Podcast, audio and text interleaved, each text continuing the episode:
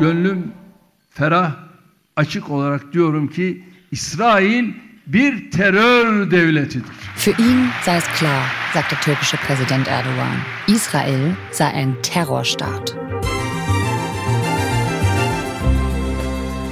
Schon bei Menschenrechts- und bei Demokratiefragen gibt es eine Kluft zwischen der deutschen Regierung und der türkischen. Durch den Nahostkrieg scheint die noch tiefer zu werden. Und trotzdem war Erdogan gerade zu Besuch in Deutschland. Was will der Mann? Annäherung oder Provokation?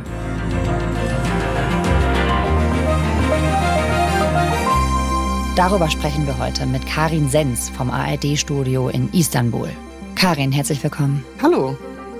Ihr hört 11KM, der Tagesschau-Podcast. Ein Thema in aller Tiefe. Mein Name ist Viktoria Kopmann. Heute ist Mittwoch, der 22. November. Ja, jetzt ist es passiert. Erdogan war in Berlin zu Besuch bei Bundespräsident Steinmeier und bei Kanzler Scholz. Es gab ja im Vorfeld viel Diskussion wegen dieses Besuchs und es gab sogar Forderungen, Erdogan wieder auszuladen, wegen seiner Aussagen zu Israel und der Hamas. Es gab also auch Befürchtungen, dass dieser Besuch deshalb nicht ganz so gut laufen könnte. Karin, was wurde denn da konkret befürchtet? Was hätte da passieren können? Naja, man wusste nicht so richtig, ob er jetzt vielleicht Kanzler Scholz eine Osmanle Tokat verpasst, wie man in der Türkei sagt. Also sprich eine osmanische Ohrfeige oder Backpfeife. Äh, das hat so ein bisschen den Hintergrund, also es ist tatsächlich ein geflügeltes Wort in der Türkei. Da haben die mhm. früher wohl ihre Gegner damit ähm, lahmgelegt. Ich meine, gut, also dass er ihm jetzt eine Ohrfeige erteilt, damit haben wir natürlich nicht rechnen müssen. Aber zumindest eine verbale Ohrfeige glaube ich, vor der hatten doch viele Angst, ja, und also von der osmanischen Ohrfeige habe ich zumindest jetzt nichts gehört oder gelesen nach dem Besuch. Was ist denn jetzt tatsächlich gelaufen? Wie war der Besuch? Herr Präsident, dass wir zu dem aktuellen Konflikt unterschiedliche, zum Teil sehr unterschiedliche Sichtweisen haben, ist ja kein Geheimnis. Ich glaube, man kann sagen, they agreed to disagree. Also sie haben sich darauf geeinigt, dass man sich nicht einig ist. Das war, glaube ich, wirklich so der zentrale Satz, den man bei dieser Pressekonferenz auch spüren konnte. Erdogan hat während der Pressekonferenz, würde ich sagen, so ziemlich auf fast alle Reizworte verzichtet. Er hat gesagt, na ja, also wir sind nicht durch diesen Holocaust gegangen, deswegen in Klammern agieren wir anders. Biz Holocaust cenderesinden geçmedik. Ich glaube, eine Stelle war so ein bisschen hakelig, als er das verglichen hat, die Geiseln der Hamas mit den palästinensischen Gefangenen in israelischen Gefängnissen. Ich glaube, das war der einzige Punkt, wo er wirklich ähm, harsch geworden ist und wo es auch für deutsche Ohren schwierig wurde. Was ich spannend fand und ich musste irgendwie dreimal hinhören, bis ich verstanden habe, was er da gesagt hat. Ich weiß nicht, äh, wenn jemand die Szene gesehen hat, er nimmt sich dann seinen Knopf mit der Übersetzung aus dem Ohr und beugt sich dann nochmal so nach vorne zu den Journalisten bei der Presse Pressekonferenz und sagt dann Good evening, good night. Er sagt da Good Night auf Englisch. Jetzt muss man wissen, dass Erdogan eigentlich kein Englisch kann. Ich habe das tatsächlich als eine doch eher zugewandte Geste empfunden. So ein bisschen so, naja, also ich bin gar nicht so böse, wie ihr glaubt. Also wie kann man diesen Erdogan-Auftritt in Deutschland deuten? Ist das ein diplomatischer Spagat für ihn gewesen? Denn zurück in Istanbul hat er ja davon gesprochen, dass Deutschland an imperialistische Ideale der Kreuzritter gebunden sei. So hat er das gesagt. Das hätte er hier gemerkt beim Präsidenten und bei dem anderen auch. Der andere war Scholz. Also er macht ja einen Vergleich auf von Kreuzrittern. Das ist ja irgendwie dann doch nicht so ganz zugewandt, oder? Also die Kreuzritter tauchen jetzt in seinem Vokabular in diesem Zusammenhang auch nicht das erste Mal auf. Jede Aussage hat ihr Publikum, ja, und ähm, er muss dieses Publikum zu Hause eben auch bedienen. Und da fallen solche Begriffe, weil er damit auch landen kann. Und ganz wichtig war wirklich, dass er diesen Besuch in Deutschland als Erfolg zu Hause verkauft. Also er hat es dem Westen mal richtig gesagt, er hat es den Deutschen auch mal richtig gesagt und so ist es hier auch in der Presse gewertet worden. Und dementsprechend ist es auch gar kein Spagat, den er da hinlegt, zumindest nicht aus seiner Sicht. Also er ist im Moment so, dass er sagt, es nützt mir, wenn ich mit Deutschland und Europa wieder auf Annäherungskurs gehe, aber er muss sein Publikum zu Hause natürlich auch bespielen. Und da braucht er eben auch solche harten Formulierungen. Wir wollen jetzt einmal kurz verstehen, warum dieser Besuch von Erdogan so heikel war. Er hat ja Aussagen zu Israel gemacht und Israel unter anderem einen Terrorstaat genannt. Schauen wir uns seine Position da mal genauer an. Wie hat Erdogan denn eigentlich auf den 7. Oktober erstmal reagiert, als die Hamas in Israel diesen großen Terroranschlag verübt hat? Da war er für seine Verhältnisse, wenn man ihn hier in der Türkei auch beobachtet, verhältnismäßig gemäßigt. Er hat nämlich gleich am 7. Oktober dazu aufgerufen, dass man zurückhaltend sein soll, beide Seiten mit impulsiven Schritten, wie er das genannt hat, um noch mehr Spannungen zu vermeiden. Türkiye olarak bu sabah İsrail'de meydana gelen hadiseler ışığında tüm tarafları itidalle hareket etmeye, gerilimi daha da tırmandıracak fevri adımlardan uzak durmaya çağırıyoruz. Dann hat er verbal schon ein bisschen angezogen, aber beispielsweise auch Ende Oktober, und das sind, glaube ich, Aussagen, die in Deutschland nie wirklich so wahrgenommen wurden, hat er nochmal gesagt, dass sich Aktionen gegen Zivilisten niemals rechtfertigen lassen, auch nicht gegen israelische Zivilisten. Aber er hat natürlich auch diese Sätze gesagt, die in Deutschland durchaus es in die Schlagzeilen geschafft haben, nämlich, dass die Hamas eine politische Partei ist, eine Gruppe von Befreiern, keine Terrororganisation, dass der israelische Staat ja ein Terrorstaat sei und seine Legitimität durch den eigenen Faschismus in Frage stellt. Das sind die Sätze, die wir natürlich auch im Ohr haben. Mhm. Also zunächst gemäßigte Worte und dann Israel als Terrorstaat, so sagt Erdogan das, und die Hamas als Befreiungskämpfer. Woher kommt denn diese Veränderung? Was bewegt Erdogan zu dieser Wendung? Also ich glaube, ganz wichtig ist dabei, dass er schon darauf spekuliert hat, dass er auch bei diesem Konflikt vielleicht eine Vermittlerrolle einnehmen könnte. Also dass er sich da auch außenpolitisch profilieren kann.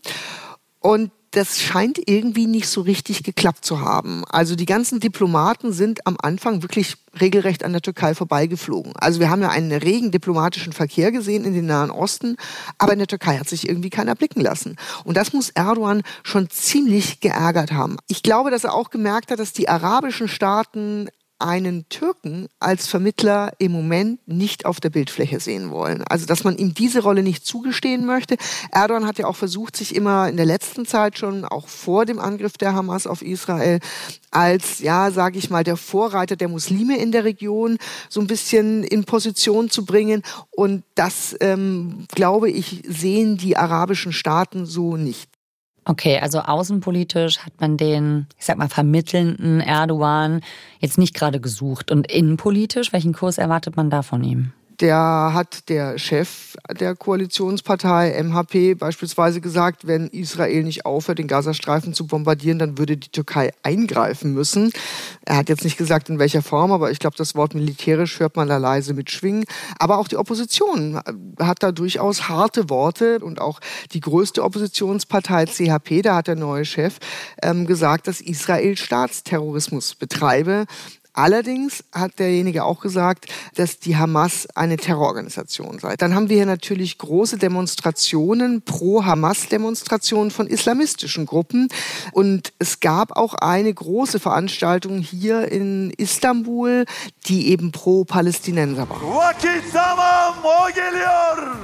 Eine große Veranstaltung, wo direkt vor dem 100. Geburtstag der Türkei war. Das war an einem Sonntag und am Samstag gab es diese große Veranstaltung, bei der Erdogan auch dabei war und der hat dann da auch gesprochen. Hem nasıl milletmişiz? Gelmişiz dünyaya millet. Milliyet nedir öğretmişiz? Also Erdogan unterstützt mit seinem Auftritt ganz aktiv eine Veranstaltung, bei der er sich ganz klar auf die Seite der Palästinenser stellt.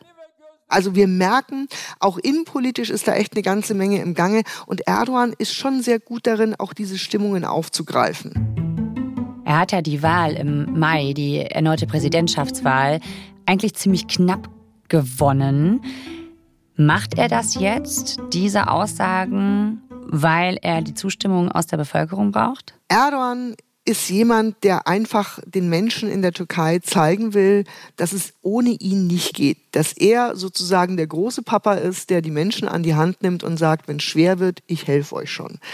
Und genau auf dieses Image baut er und er ist jemand, der wirklich auch Stimmungen extrem gut auffangen kann und auch solche Bühnen super gut bespielen kann. Cumhurbaşkanımız Recep Tayyip Erdoğan. Beraber yürüdük biz bu yollarda. Beraber ıslandık yağan yağmurda. Er heißt hier übrigens auch der Usun Adam, der lange Mann wörtlich übersetzt, aber tatsächlich gemeint ist der große Mann und zwar nicht nur, weil er als Staatsmann vielleicht groß ist, sondern weil er einfach an, an Körpergröße, der ist richtig groß und er hat echt ein Charisma. Das sagen auch Leute, die ähm, aus der Opposition. Damit arbeitet er extrem gut. Er kann die Leute wirklich fassen, er kann begeistern. Eine verheerende Erdbebenserie hat Teile der Türkei und Syriens erschüttert. Die beiden schwersten Beben hatten ihr Zentrum nahe der türkischen Millionenstadt Gaziantep. Sie erreichten Stärken von 7,5 und 7,7. Ich hatte so eine Situation, als ich zur Wahl im Mai zum ersten Wahlgang bin ich nach Adiyaman geflogen. Das ist eine Stadt im Südosten der Türkei, die vom Erdbeben extrem stark zerstört wurde. Und drei Tage nachdem das Erdbeben dort stattgefunden hat, kam die erste Hilfe dort an. Das heißt, die Leute waren da richtig sauer. Und als er auch das erste Mal gekommen ist, hat man schon gemerkt, also da ist eine große Spannung da.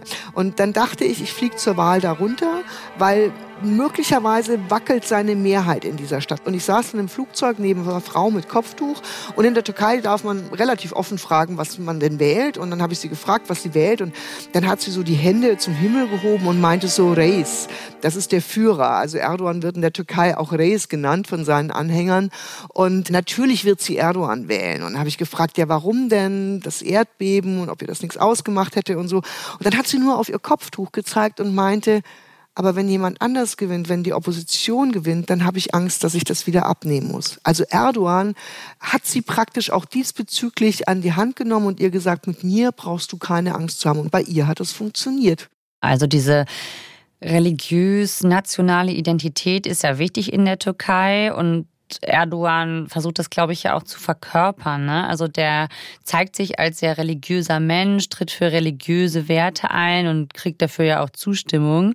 Spielt es auch eine Rolle, eine muslimische Solidarität mit den Palästinensern? Auf jeden Fall. Wobei, ich glaube, wir müssen schon so ein bisschen aufpassen. Also was die Türken, die nicht politisch unterwegs sind, ja, im Moment bewegt, das ist nicht der Krieg im Nahen Osten, sondern das ist die hohe Inflation. Die türkische Lira erreichte ein historisches Tief und das in Rekordzeit. Natürlich hören Sie dieses Thema, wenn Sie am Freitag in die Moschee gehen und dass man den Brüdern und Schwestern in Palästina beistehen muss. Natürlich hören Sie das. Aber wenn Sie fragen, was ist denn für Sie heute wichtig? Dann ist es definitiv, wie kann ich meine Miete bezahlen, wie kann ich ähm, mein Essen betreiben, welche Perspektive hat mein Sohn, äh, hat er eine Perspektive in der Türkei. Das sind ganz, ganz wichtige Themen. Okay, also der Krieg im Nahen Osten ist in der Türkei jetzt nicht das dringendste Thema aktuell, aber trotzdem, du hast jetzt von den Schwestern und Brüdern in Palästina geredet, an die dann vor allem in der Moschee gedacht wird. Und wir haben auch gerade von der großen Pro-Palästina-Demo gehört, auf der auch Erdogan war. Wie stehen die Menschen in der Türkei zum Krieg im Nahen Osten? Also bei den Türken merke ich vor allem bei den Türkinnen und Türken, dass sie sich ja schon überwiegend an die Seite der Palästinenser stellen, aber nicht auf die Seite der Hamas. Und das ist echt ein Punkt, der ist, glaube ich, wirklich wichtig, auch säkulare Türken, also Leute, die jetzt mit Religion und so nichts am Hut haben, fühlen sich vom Westen ja in so eine radikale Ecke gestellt. Also zusammen mit den Terrororganisationen Al-Qaida und IS, wo sie aber natürlich überhaupt nicht hingehören. Und Erdogan hat praktisch auch das aufgegriffen und hat in Berlin nochmal gesagt, das geht so nicht, ja. Und selbst Oppositionelle und wie gesagt auch Säkulare fühlen sich an der Stelle von Erdogan vertreten. Also Erdogan spricht in dem Punkt für viele Türken.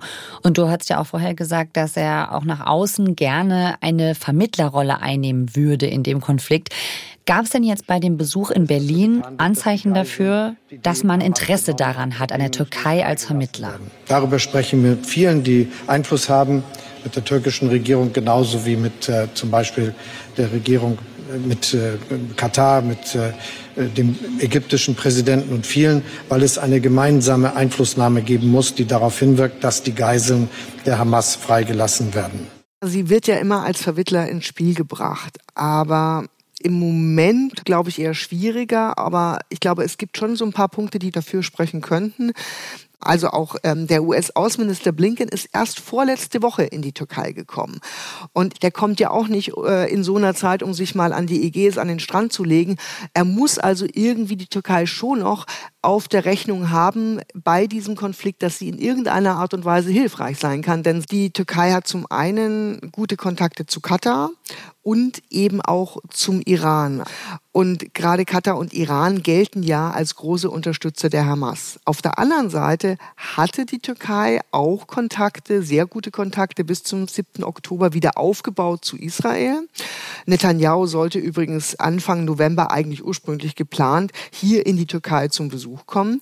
Äh, das fällt jetzt flach. Erdogan hat ja gesagt, Netanyahu ist für mich gestrichen. Aber wir dürfen nicht vergessen, dass er im gleichen Atemzug auch gesagt hat, dass die Türkei weiter Kontakt zum israelischen Geheimdienst haben wird und dass man auch die diplomatischen Beziehungen weiter aufrechthalten will, obwohl die Türkei ihren Botschafter aus Israel erstmal abgezogen hat. Und Erdogan als Vermittler, ist das dann überhaupt eine Rolle, die ihm liegt? Naja, also die letzte Situation, wo er sich da tatsächlich auch wirklich erfolgreich eingesetzt hat, war ja zwischen der Ukraine und Russland beim Getreideabkommen. Das ist zwar jetzt nicht mehr in Kraft, hat aber doch wirklich sehr, sehr viel, eine ganze Weile gebracht. Kurz vor Ablauf ist das Getreideabkommen zwischen der Ukraine und Russland ein weiteres Mal verlängert worden. Das teilte der türkische Präsident Erdogan mit, der in dem Fall vermittelt hatte. Es ist ja so, dass die Türkei tatsächlich also beispielsweise der Ukraine Drohnen geliefert hat, die zumindest am Anfang des Krieges wohl recht erfolgreich eingesetzt wurden. Auf der anderen Seite von Russland ein Raketenabwehrsystem bekommen hat. Also wir saßen hier am Anfang, als dieser Krieg angefangen hat, Russland, Ukraine, haben wir gesagt, oh Gott, oh Gott, wie, da sind wir ja mal gespannt, wie Erdogan aus der Nummer rauskommt. Der sitzt jetzt praktisch zwischen den Stühlen, aber immer wenn es eng wird für ihn und er unter Druck kommt, dann wird er eigentlich auch besonders gut. Und er erkennt er hat einfach ein Gespür für solche Situationen und er hat sich praktisch von zwischen den Stühlen auf den Stuhl des Vermittlers gesetzt. Aber jetzt in diesem Konflikt im Nahen Osten kann das da klappen, so eine Vermittlerrolle, wenn er Aussagen tätigt, wie dass Israel ein Terrorstaat ist? Wie realistisch ist denn dann jetzt die Türkei in einer Vermittlerrolle im Nahostkonflikt? Ich glaube, im Moment ist die Türkei da relativ weit weg. Aber nichtsdestotrotz, also ich glaube, allein die Tatsache, dass Blinken hier auch war, und wir hören ja auch aus der deutschen Politik diverse Stimmen, ist, dass man die Türkei trotzdem nicht komplett vom Tableau praktisch gelöscht hat. Wenn wir nochmal auf das Verhältnis schauen zwischen der Türkei und Deutschland mit diesen ja, doch problematischen Äußerungen im Vorfeld vom Besuch und dann dieses Nachtreten hinterher, also dass er Scholz und Steinmeier da mit Kreuzrittern assoziiert hat. Was bedeuten denn Erdogans Aussagen zu Nahost jetzt für die deutsch-türkischen Beziehungen? Werden die jetzt schlechter? Ich hatte ehrlich gesagt nicht den Eindruck und auch ähm, bei dem, was ich gehört habe, ähm, es ist ja wenig aus diesem Gespräch mit Kanzler Scholz nach außen gedrungen, aber man weiß, dass man sich braucht. Also nicht nur die Türkei braucht Deutschland wirtschaftlich, sondern Deutschland und Europa braucht die Türkei natürlich auch. In Stichwort Flüchtlingsabkommen, ja. Bei diesem Abkommen zwischen der EU und der Türkei, da ging es darum, dass die Türkei Milliardenhilfe bekommt, wenn sie dafür Fluchtrouten schließt und auch Geflüchtete aus der EU wieder zurücknimmt. Da ging es 2016 vor allem auch um Flüchtende aus arabischen Ländern, aber inzwischen fliehen viele türkische Staatsbürger nach Deutschland. Das war ein Anliegen von Kanzler Scholz. Wir dürfen nicht vergessen, das ist echt eine bemerkenswerte Fakt. Und zwar, also die türkischen Asylbewerber haben die aus Afghanistan und Iran im Ranking abgelöst. Also ja. extrem viele Türken suchen jetzt Asyl in Deutschland. Wovor versuchen immer mehr Türken gerade nach Deutschland zu fliehen? Also sprich, die politische Verfolgung spielt eine total große Rolle. Auf der anderen Seite aber auch die wirtschaftlichen Aspekte. Gerade junge Leute, die haben das Gefühl, sie haben hier im Land einfach keine Perspektive. Also mhm. ich habe mich mit Ingenieuren unterhalten, die sagen, mit dem Geld, was ich hier verdiene, kann ich mir keine Wohnung leisten, ich kann keine Familie gründen, ich kann kein Haus leisten, ich kann arbeiten, wie ich will, ich verdiene vielleicht ein bisschen mehr als Mindestlohn und bin Ingenieur. Also das sind, glaube ich, schon sicherlich die zwei Hauptgründe dafür. Nur ist eine schlechte Wirtschaftslage eben kein Asylgrund. Da stehen die Chancen, hier Asyl zu bekommen, sehr schlecht. Warum steigt die Zahl der Anträge denn dann trotzdem so stark? Weil man darauf hofft, dass man vielleicht ja auch in Deutschland gebraucht wird. Also man braucht diese Arbeitskräfte mhm. ja vielleicht auch. Und das spricht sich natürlich auch in der Türkei rum. Und darauf hoffen eben auch viele. Vielleicht beantragen die noch nicht mal Asyl, sondern versuchen praktisch über Geschäftskontakte auch irgendwie nach Deutschland zu kommen und einfach nur ganz normal zu arbeiten. Aber, und das ist der andere Punkt.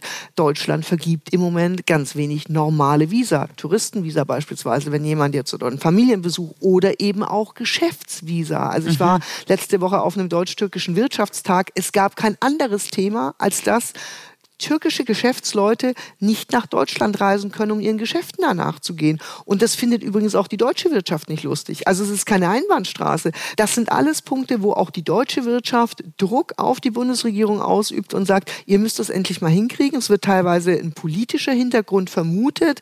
Ich habe jetzt aus deutschen Diplomatenkreisen gehört, dass man es einfach im Moment nicht hinbekommt, weil man das Personal nicht hat, weil so ein großer Rückstau von Corona noch ist. Dann kommen die Asylverfahren und, und, und. Man ist schlicht und einfach überarbeitet gearbeitet.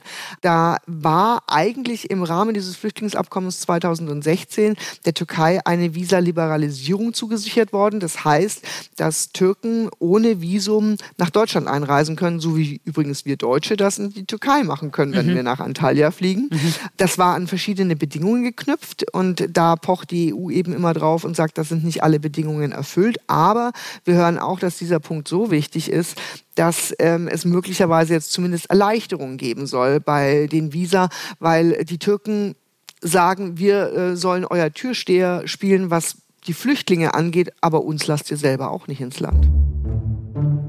Und wenn wir jetzt noch mal schauen auf die aktuelle Situation im Nahen Osten, inwiefern stärkt oder schwächt das jetzt eigentlich Erdogans Position?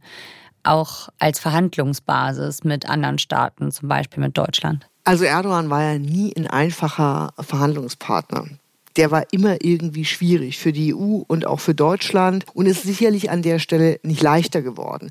Aber, und das wissen eben auch alle, man kann nicht ohne die Türkei. Man braucht ihn vor allem, und ich glaube, das ist wirklich der wichtigste Punkt, in Berlin, aber auch in Brüssel beim Flüchtlingsabkommen. Da hat er einen Trumpf im Ärmel und deswegen kann er sich eben auch diese harte Haltung bei dieser Nahostkrise leisten. Nichtsdestotrotz weiß er aber auch, und das fand ich doch schon sehr bemerkenswert, offenbar jetzt, dass er nicht auf Konfrontation in Berlin oder Brüssel gehen kann, sondern dass er seine Worte eben an der Stelle auch wirklich genau aussucht.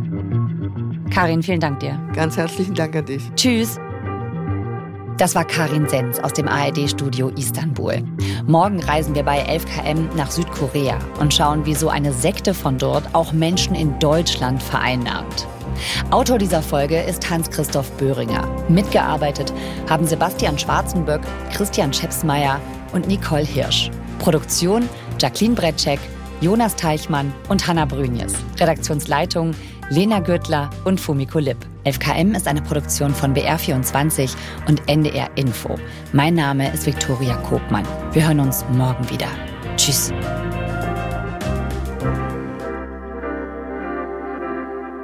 An dieser Stelle habe ich noch einen Podcast-Tipp für euch. Im BR24-Podcast Thema des Tages erfahrt ihr von Montag bis Freitag das eine Gesprächsthema, über das jetzt alle sprechen und was das für euch ganz konkret bedeutet. Hi, ich bin Stefanie Mannhardt vom BR24 Thema des Tages. Wenn ihr jeden Tag in weniger als zehn Minuten über das aktuelle Nachrichtenthema Bescheid wissen möchtet, dann hört doch mal bei uns rein. Wir sprechen mit Expertinnen und Experten über Politik, Wirtschaft, Digitales, Gesellschaft und Kultur. In jeder Folge steigen wir bei einem Thema tiefer ein, erklären Hintergründe und bringen euch auf den neuesten Stand. Das BR24 Thema des Tages gibt es jeden Werktag neu in der ARD Audiothek und überall, wo es Podcasts gibt.